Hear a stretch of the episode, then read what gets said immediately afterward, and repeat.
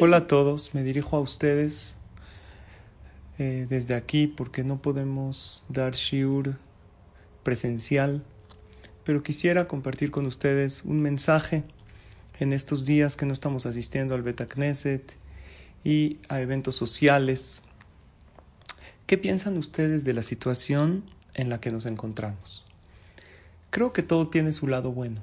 Por un lado, ya han hablado muchos hajamim de este próximo Shabbat, que Hashem nos las puso muy fácil para que todos lo respetemos.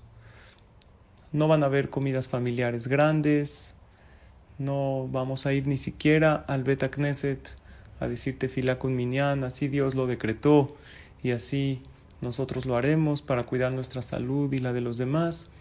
Pero nos queda muy fácil y muy a la mano cuidar este Shabbat y creo que eso Bezrat Hashem, como dice la Gemara, el respeto y el cuidado del Shabbat acerca la salvación al pueblo de Israel.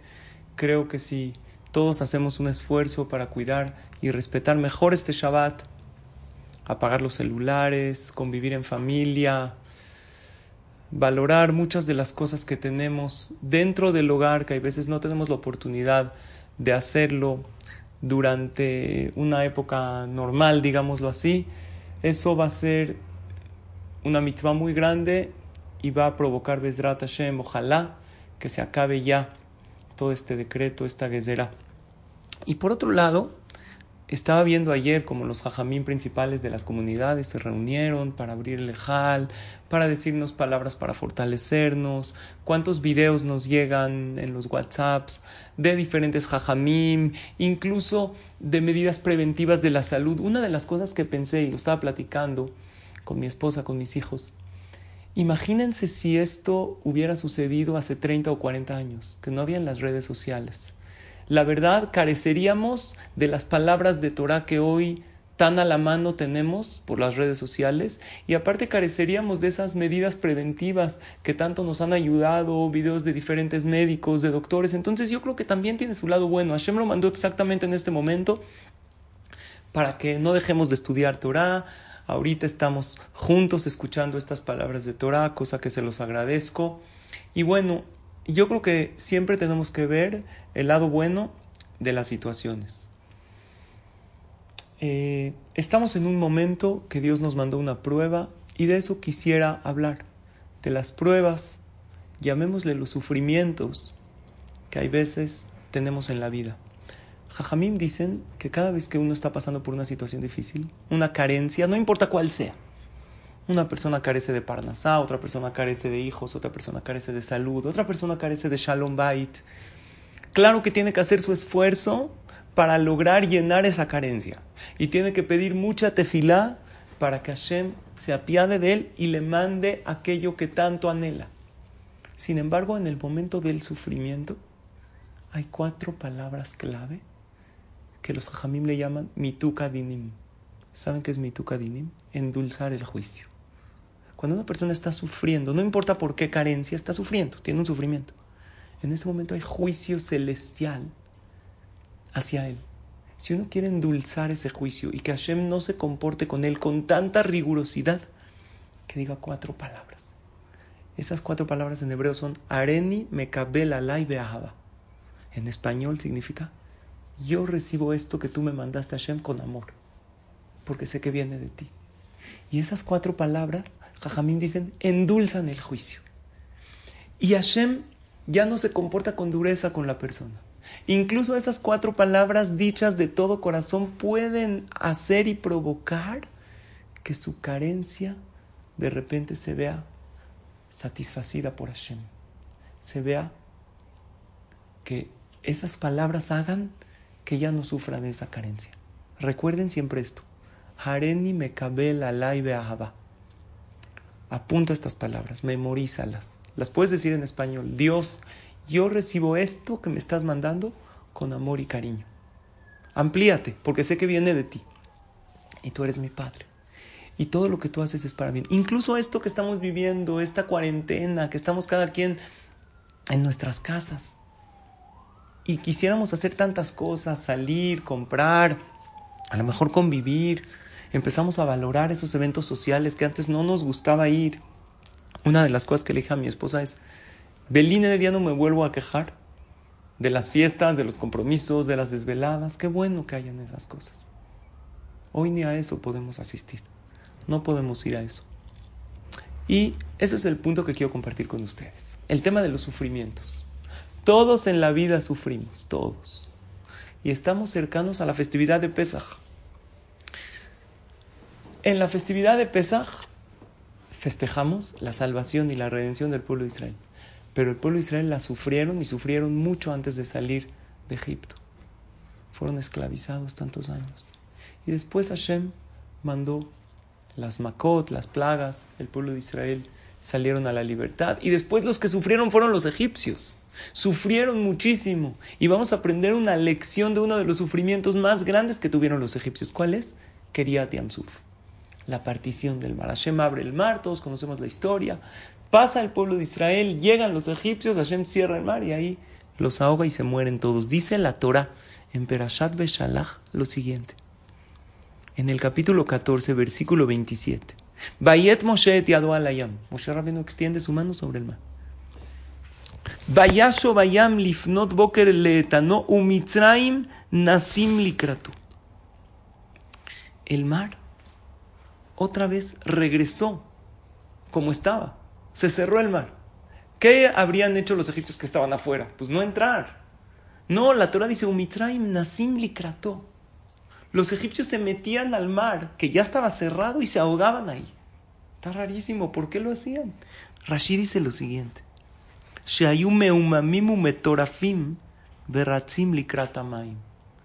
Estaban tan atareados, tan nerviosos, que Hashem hizo que corran hacia el agua cerrada. Y ahí se ahogaron. Bainaer Hashem et Mitzrayim Y ahí Dios ahogó a todos los egipcios. Rashid dice lo siguiente. Benatana Kadosh Baruchu Baem Hiyut le Isurim. Dios les dio vida a los egipcios para que reciban esos sufrimientos. O sea, no los ahogó directamente a Hashem. Los dejó que vivan más, para que sufran más. Por, ¿acaso Hashem es malo, es malvado? ¿Los quiere hacer sufrir a los egipcios así nada más? También son sus hijos.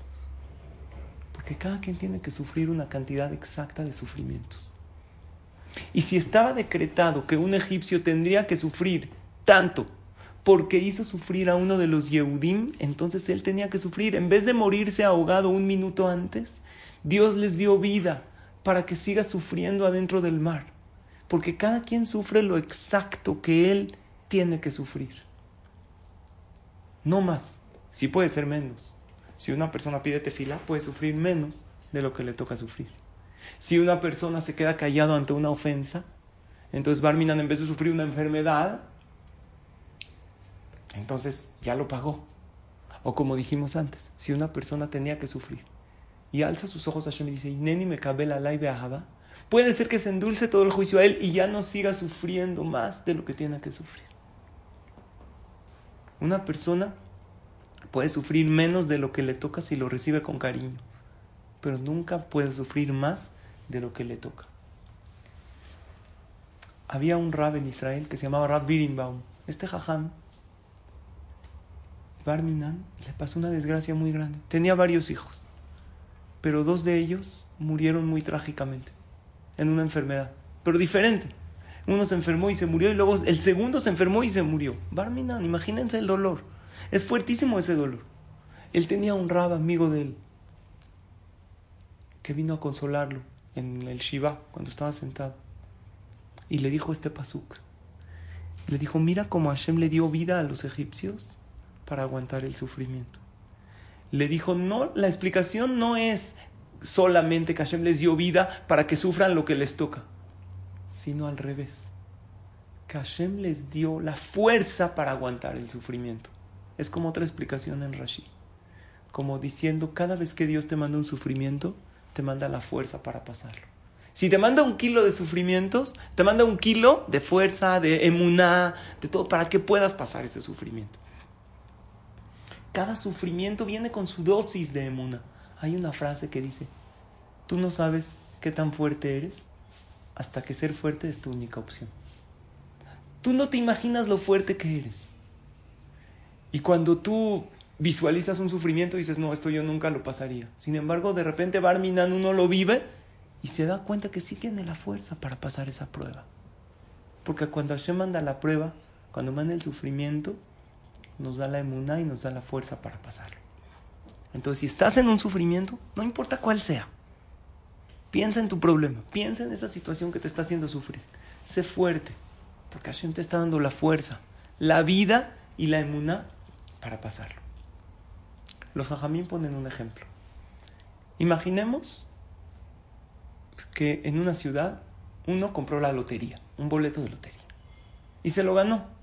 Vamos a ponerle Jacob. Jacob se ganó la lotería, de repente todos sus vecinos, todos sus amigos se enteraron que se hizo multimillonario. Todo el mundo oyó. Obviamente Jacob también oyó. Pero ¿cuál es la diferencia entre Jacob y todos los demás? Todos oyeron. Todos oyeron que se ganó la lotería. Jacob también oyó la noticia. Pero él sintió que se la ganó. Eso es emuna. Emuna no es solamente oír cosas, es sentir a Hashem en tu vida. Durante estos días, todos, todas, me imagino estamos oyendo mucho shiurim, en todos los chats nos llegan, shiurim grandes, shiurim pequeños. Invito a ustedes que no nada más los oigan ustedes, trae a tus hijos, diles, vamos a escuchar unas palabras de Torah. Pero es muy diferente escuchar y sentir. Cuando nosotros escuchamos que en el mundo está pasando algo, no te limites solamente a escuchar lo que está pasando. Invita a tus sentimientos y a tu corazón a sentir la presencia de Hashem en cada una de las cosas que pasan. En una ocasión cuentan que un rab fue a una escuela primaria de Yehudim, obviamente, de niños que estudian Torah, y les preguntó a los niños una pregunta. ¿Dónde está Hashem? Entonces los niños empezaron a responder. Uno dijo en el cielo, en el Shamay. Otro dijo en el Kotel, en el Knis. Es verdad, la Shejinad está más fuerte ahí. Otro niño dijo, Dios está en todas partes. De repente llegó el turno de un niño y le dijo, ¿tú qué opinas? Le dijo, ¿sabes dónde está Hashem? Y se señaló a él mismo. Aquí está. En mí. Le dijo el jajam, ¿de dónde lo aprendiste eso? Dijo, nadie me lo enseñó, yo lo siento Hashem conmigo. El jajam aprendió una lección, no de un gran jajam, de un niño. De un niño que siente a Hashem dentro de él. Y es lo que nosotros tenemos que hacer. En días de sufrimientos, en días de pruebas, no nada más escuchar lo que está pasando. Sentir a Hashem. Pero ¿saben qué pasa? Que hay veces estamos pasando por un sufrimiento, por un problema, por un contratiempo y muchas veces pensamos, ok, Dios me lo mandó, pero ¿por qué este? ¿Por qué no me manda otro? ¿Por qué esta prueba para mí? El que tiene falta de parnasá, ¿qué dice? ¿Esta prueba por qué? Me hubiera mandado Barminan, falta de salud. Así piensa el que tiene falta de parnasá. Pero aunque sea que tenga dinero para mantener a mi familia. Y el que Barminan tiene una carencia de salud, ¿qué piensa? ¿Por qué salud? La salud es lo principal. Prefiero que Dios me quite todo, pero no mi salud. Y un papá o una mamá que perdieron a un hijo es un dolor inmenso. Dicen, ¿esto por qué? Me hubiera mandado a Hashem otro sufrimiento. Si merecía sufrir, debería de ser otro. Los jajamim dicen así. Hay un pasuk que dice, Tzadik El tzadik vive con su fe, con la emuna. ¿Qué quiere decir? Que para una persona que confía en Hashem, un tzadik, la emuna es como el aire que respira. Eso quiere decir que esa prueba es tu vida. Si tú no tendrías esa prueba, no podrías vivir. Esa prueba es como el aire que respiras. Y esa prueba es exactamente la que tú necesitas para poder crecer en la vida. Y créeme, no vas a tener más de la dosis que necesitas. Puedes tener menos. Si te esfuerzas en cumplir mitzvot, se te quita el sufrimiento. Si recibes todo con amor, mituka dinim, endulzas el juicio, areni me cabe la menos. Pero esa es exactamente la prueba que necesitas. Y no, el Yetzer hará te engaña, no se engaña y nos dice, si tuviera esto sería feliz. El Jafet Haim dice que no. Dice que si el pobre tuviera el dinero del rico sería más desdichado que lo que ahorita siendo pobre. ¿Cómo puede ser? Él quiere ser rico. Si en el momento, si Hashem se lo mandaría antes del momento que él merece, él no sería total y plenamente feliz porque las pruebas son exactas para lo que uno necesita. Hay un life coach muy famoso que se llama Tony Robbins. Y él dijo, hay tres mandamientos del líder, del líder positivo. Y todos nosotros tenemos que ser líderes, tenemos que liderar nuestra vida. Y somos muchas veces líderes para los demás. Dijo, el primer mandamiento, dijo Tony Robbins, es ve las cosas como son. No veas los problemas más grandes de lo que son. Ve con la verdad. Uno ve un problema de un tamaño así, el tamaño, el tamaño del problema a lo mejor es la pelota de tenis y la ves como un globo gigante. No, dale la proporción correcta. Mandamiento número dos, dice Tony Robbins, ve las cosas mejor de lo que son. Acuérdate que Gamze y Abor, todas las cosas pasan en la vida. Shelomo Amelech, que era el hombre más sabio, él tenía un anillo con las leyendas Gamze y Abor. Esto también va a pasar. No importa en la situación en la que estés, va a pasar. Si estás feliz, aprovecha porque no vas a estar plena y feliz y eufórica y increíble toda la vida. Aprovecha, va a cambiar. Y si Barminan estás medio down, estás tristón, estás apachurrado, va a pasar. Van a llegar momentos de alegría. Gamze y Abor. Entonces el segundo mandamiento dice Tony Robbins, ve las cosas mejor de lo que son. Ten confianza. Usa tu imaginación para imaginar cómo se va a solucionar la situación. Y cuando tú lo imaginas y lo visualizas, lo jalas. Y número tres, entonces número uno, ve las cosas como son. No hagas los problemas más grandes de lo que son. Número dos, ve las cosas mejor de lo que son. Y número tres, haz un plan para que esto ocurra. Haz un plan para llevar a cabo tu meta. Termino con lo que dice el Baal Shem Tov. El Baal Shem Tov dice en el Teilim 119, dice David Amelech, Sasa al imbrateja que motze shalal rab. Me alegré al imbrateja. Imbrateja se refiere eh, cuando Hashem manda un decreto fuerte a la persona. Que motze shalal rab, como si me encontré un tesoro enorme. Pregunta el Baal Shem Tov, ¿cómo David Amelech se alegra? Cuando Hashem le manda un decreto fuerte, como si se encontró un tesoro. Cuando uno le manda a Hashem un decreto, un sufrimiento, no está tan contento. Dice un ejemplo. En una ocasión estaba una persona caminando por un bosque. Estaba perdido en el bosque. ¿Qué opinan ustedes? ¿Estaba contento o triste? Triste, no sabía cómo salir de ahí. Pero de repente a la mitad del bosque siente algo duro en su pie, voltea hacia abajo y ve un cofre. Lo abre y lo ve lleno de diamantes, de monedas de oro. Ahorita está perdido, pero ¿cómo se pone? ¿Contento o triste? Por un lado, está triste, a ver dónde encuentra la salida del bosque, pero por otro lado está contento, porque si encuentra la salida, va a vivir como millonario toda su vida. Se da cuenta que no puede cargar el cofre porque está pesadísimo. Entonces, ¿cómo se pone? Es un poco triste. Pero dice, bueno, pues ya puedo agarrar los diamantes, las monedas de oro. Empieza a llenar sus bolsillos. No lo puede cargar todo. Llena sus bolsillos, sus manos. ¿Cómo se siente en ese momento? pues por un lado contento porque ya va a ser rico, pero por un lado triste porque mira toda la fortuna que dejó y ya no va a poder regresar ahí, es un bosque perdido y ya está oscureciendo. Empieza a caminar y visualiza la salida del bosque, sale y él cómo se siente. Por un lado muy contento, que salió, que es rico, pero por otro lado triste de todo lo que dejó, que no pudo recoger todo el tesoro. Pregunta el Baal Shem Tov, ¿acaso en el corazón caben los dos sentimientos, alegría y tristeza? Dice sí, caben los dos. Así David Amelech se sentía. Sasa limbrateja que al Yo estoy contento cuando me mandas algo duro, como si encuentro un gran tesoro. ¿Por qué? Por un lado estoy contento porque el tesoro me llevé mucho de él, pero por otro lado estoy un poco triste porque no puedo entender por qué me lo mandaste a entonces mi alegría como que no es tan limitada. Es sas. Sas es una alegría no completa. No es como simja.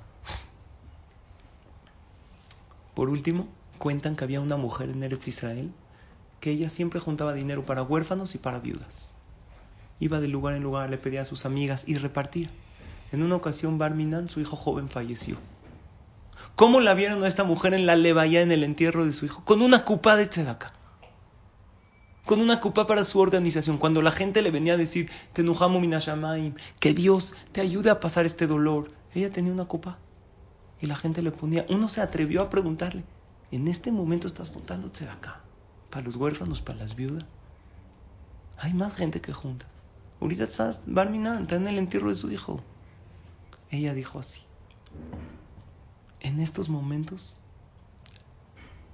tengo un sufrimiento muy grande, encuentro fuerzas en mi sufrimiento dedicándome a lo que me gusta, que es ayudar a los demás. Es una categoría de muna impresionante, que a lo mejor no podemos llegar. Pero la lección es que cuando Hashem nos manda un sufrimiento, nos manda las fuerzas para pasarlo. Pero no te las da las fuerzas, tú las tienes que agarrar. Como que te manda el sufrimiento y las fuerzas ahí están suspendidas en el cielo, la emuna, y la tienes que jalar. Con pensamientos positivos, pensando en los demás. Y bueno, con esto concluyo, agradeciéndole a todos y a toda su atención. Besdrat Hashem, que ya no tengamos sufrimientos, que tengamos puras alegrías y bendiciones. Estoy seguro que estas palabras de Torah van a servir para que nos fortalezcamos, para que Akadosh Baruj ponga fin a todos los decretos difíciles que estamos viviendo. Que tengan todos Berajá y Astrajá y Hashem. Nos escuchamos la próxima. Muchas gracias.